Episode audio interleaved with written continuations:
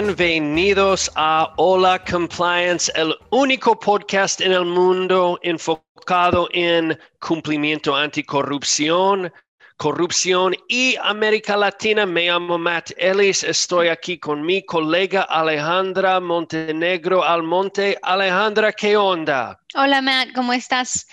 Eh, bueno, tenemos hoy otra noticia de una nueva resolución que sale de Latinoamérica el caso involucrando la investigación, involucrando a GIF Investimentos SA de Brasil. Matt, ¿qué piensas? ¿Qué nos puedes contar de este caso con una resolución de 256 millones de dólares estadounidenses?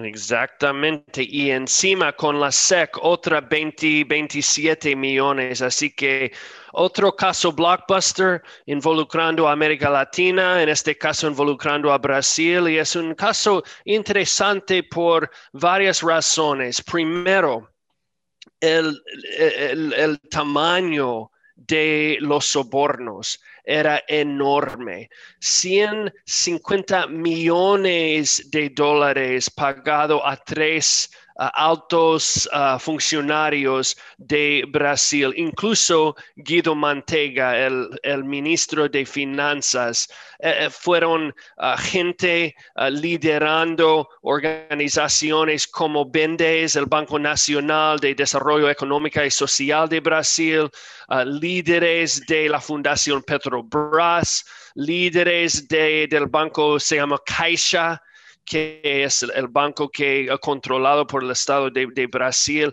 Y el propósito de todos esos sobornos era ah, para buscar ah, financiación ah, de de esos bancos para dejar que JIF hace más trabajos, hace más deals, ¿no? En su crecimiento como una, una compañía.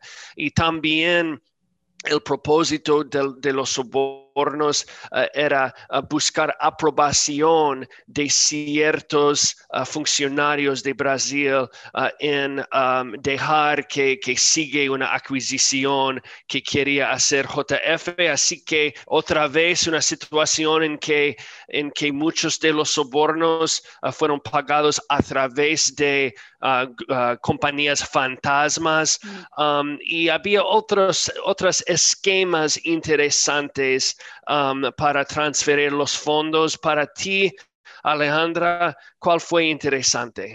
Bueno, primero que estamos hablando del tema de jurisdicción, ¿verdad? Todos sabemos de que la FCPA tiene eh, una jurisdicción bien amplia hacia el exterior, ¿verdad? En este caso, Matt, estamos hablando de una compañía con un perfil en Brasil, eh, que es de una familia familiar, una empresa familiar, los dueños son familia. Eh, toda la conducta que nos has descrito ocurrió en Brasil. Los pagos fueron a, a, funcionarios brasileños, pero se hicieron a través de bancos en los Estados Unidos.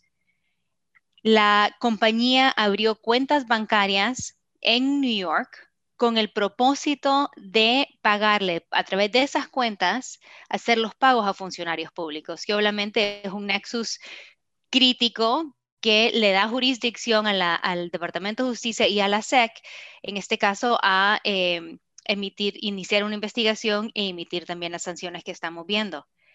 Tenían también como parte del soborno que pagaron, no era solo pagos, pagos de dinero, sino que también compraron un apartamento en New York para uno de los funcionarios también. Ahí tienen ya propiedad en los Estados Unidos también que le da ese otro nexus, uh, que le da la jurisdicción al Departamento de Justicia de emitir su, su, su, sanción.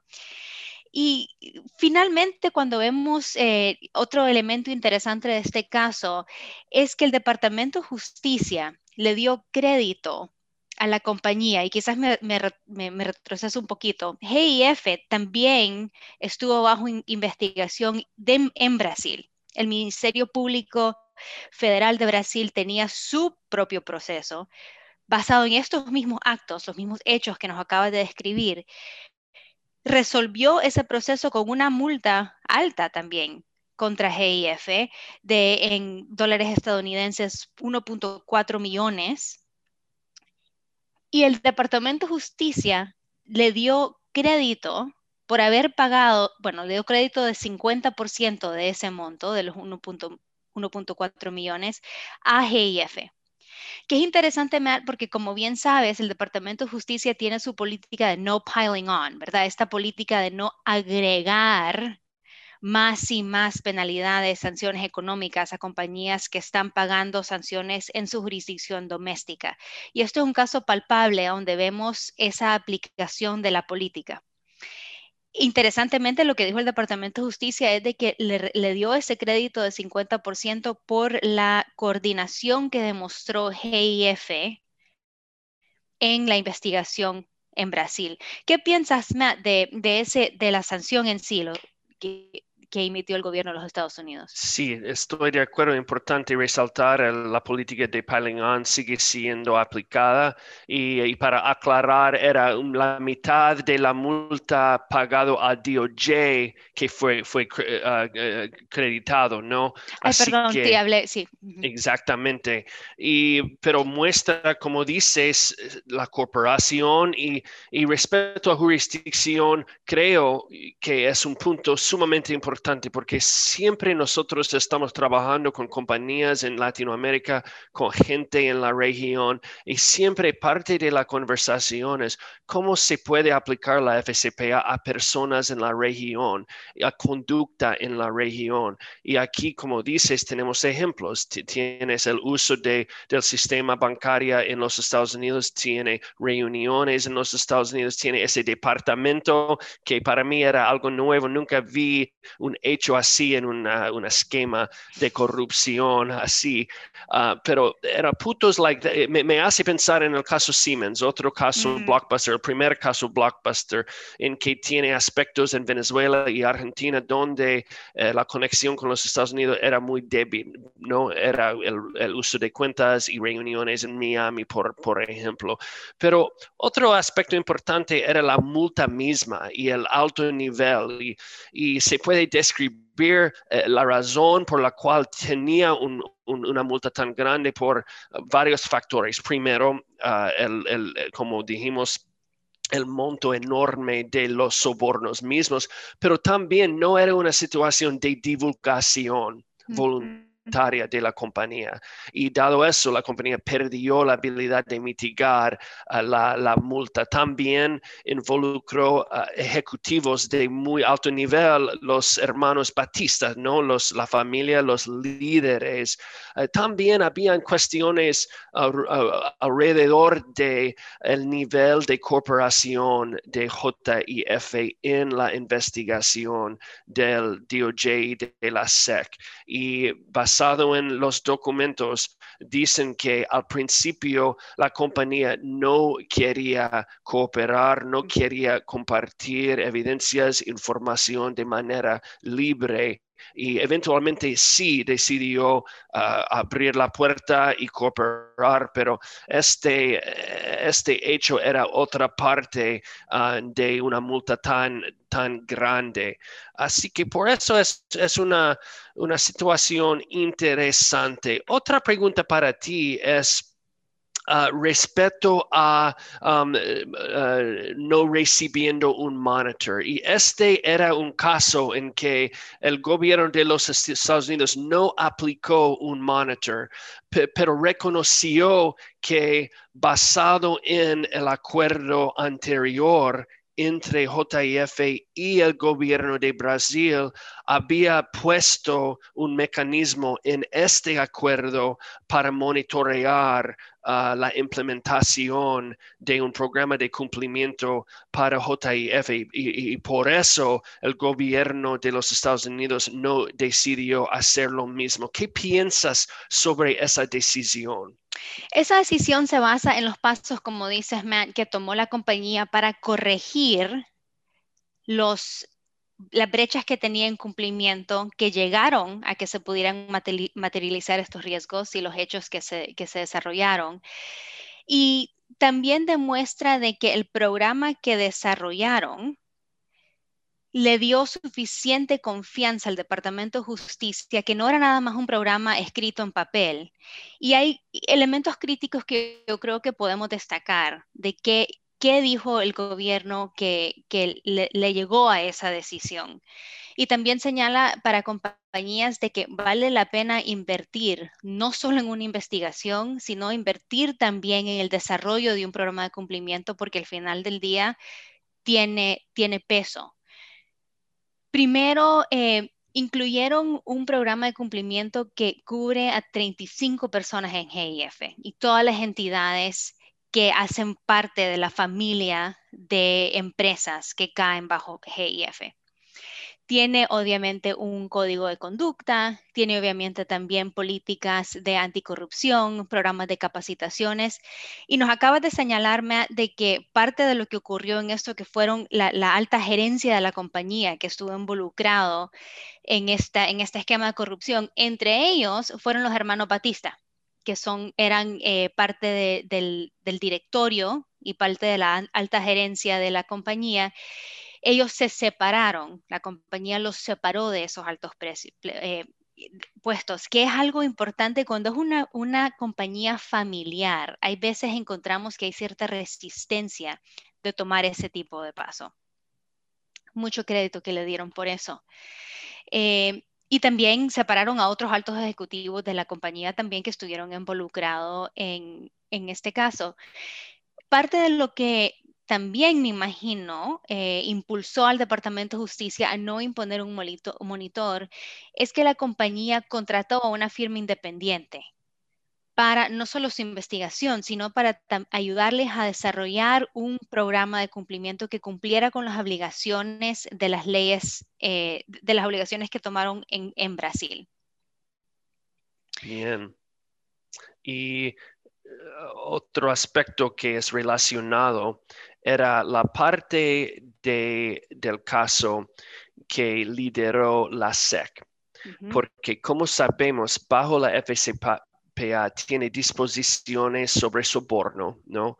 Pero también para compañías que cotizan en la bolsa de los Estados Unidos tiene las otras disposiciones ah, ah, contables uh, que requiere controles internos, que requiere registros completos y precisos, ¿no?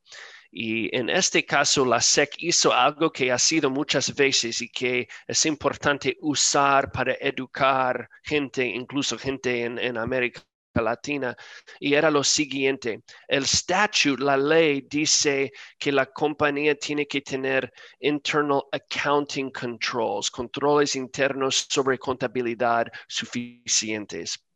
Pero lo que hace muchas veces la SEC es interpretar este concepto para incluir no solamente controles históricos ah, de contabilidad, ¿no? Accounts payable y todo el resto de los controles básicos típicos, ¿no? De contabilidad, sino también un programa de cumplimiento en la, de la perspectiva de la SEC. Uh, todo componentes de un programa de cumplimiento anticorrupción, por ejemplo, capacitación, debida diligencia, uh, tone from the top, todos los aspectos básicos se consideran internal accounting controls um, para, para medir o evaluar si, um, si es suficiente los esfuerzos de un publicly listed company respecto a la FCPA y lo hizo lo mismo aquí en este caso.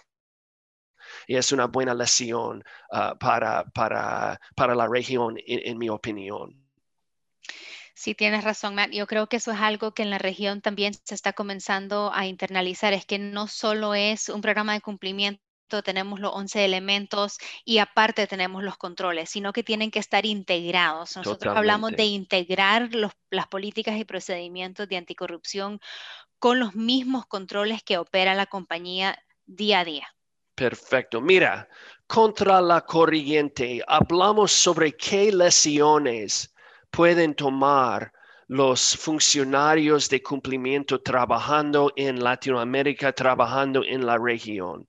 Y para mí una lesión principal es la lesión, yo escribí sobre este punto en mi libro de FCPA en Latinoamérica, era la lesión de compañías familiares en la región, porque es algo tan común en la región con compañías grandes, conglomerates, que todavía o al fin de día tiene líderes, ¿no? Quien son miembros de una familia. Y esas compañías, de mi perspectiva, tienen desafíos particulares respecto a compliance. ¿Estás de acuerdo? Ay, sí, Matt. Si pensamos esas compañías, y me alegra que haya dicho que son compañías que son multinacionales, pero que nacen de una familia. Exacto. Está el tema familiar, que es mi tío, que es mi primo, cómo le voy a imponer estos controles. El tema de confianza, el tema de falta de respeto, que se tiene que poner en contexto dentro de la cultura y que también, no solo la cultura latinoamericana y familiar, sino afecta la cultura de la compañía. Más y más, espero que compañías que estén en la región pensando en emitir eh, o que seguir creciendo en los Estados Unidos, desarrollen ese tipo de política, este tipo de cultura y controles antes de hacerlo, Matt, porque lo que estamos viendo en el caso de GIF es que crecieron antes de tener esta estructura de cumplimiento. Y ahí es donde se comienzan a cometer errores y se comienza a incumplir con obligaciones legales. Si compañías que están escuchando ahora anticipan que en dos, tres, cinco, diez años tienen aspiraciones de crecer, ahora es el momento de comenzar a inyectar esa cultura de cumplimiento, esos valores a, la compañía para que el programa de cumplimiento vaya creciendo con ellos. esa es una lección creo que vale la pena destacar.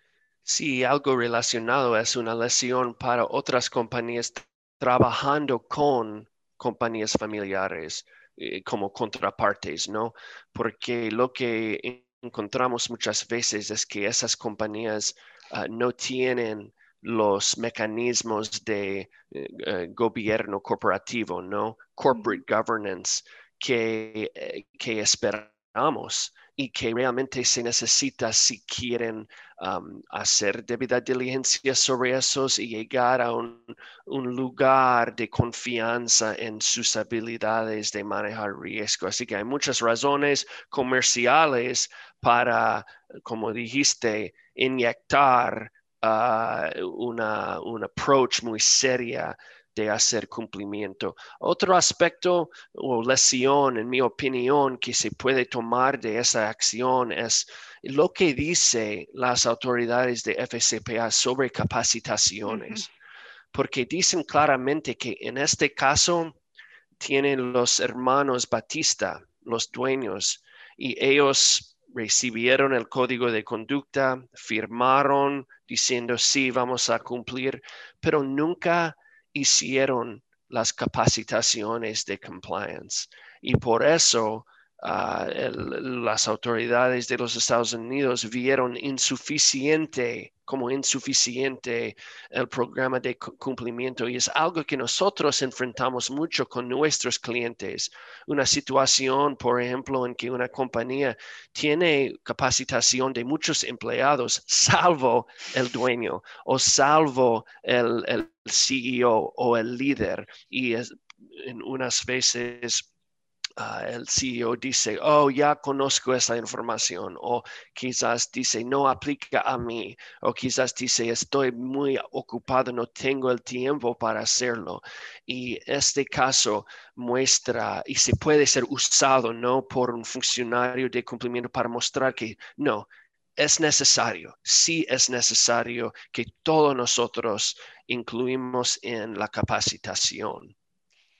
En el último, la última versión actualizada de la guía de un programa de cumplimiento efectivo que emitió el Departamento de Justicia en junio de este año, expandió la guía que le da a, compañías, bueno, que, interpretamos, ¿verdad? Como, profesionales en el área de cumplimiento, que ahora no es solo suficiente tener un programa de capacitación que, como dices, incluya a todo mundo, sea un programa anual, etcétera, lo que el DOJ está buscando es también que compañías monitoreen y autoevalúen sus programas de cumplimiento, de capacitación, perdón. No solo asegurar, como dices, Matt, que toda persona en la compañía, desde el más alto hasta los empleados eh, van bajos, eh, cumplan con la obligación de, capacitarse, sino también que se desarrollen programas de cumplimiento, de, capacitación que van enfocado en específicas funciones que quizás tienen diferente perfil de riesgo cuando viene a la corrupción dentro de la compañía y que esas capacitaciones sean quizás más cortas, pero más frecuentes. Y eso va a tu punto de que alguien te diga, ay, pero ya lo conozco.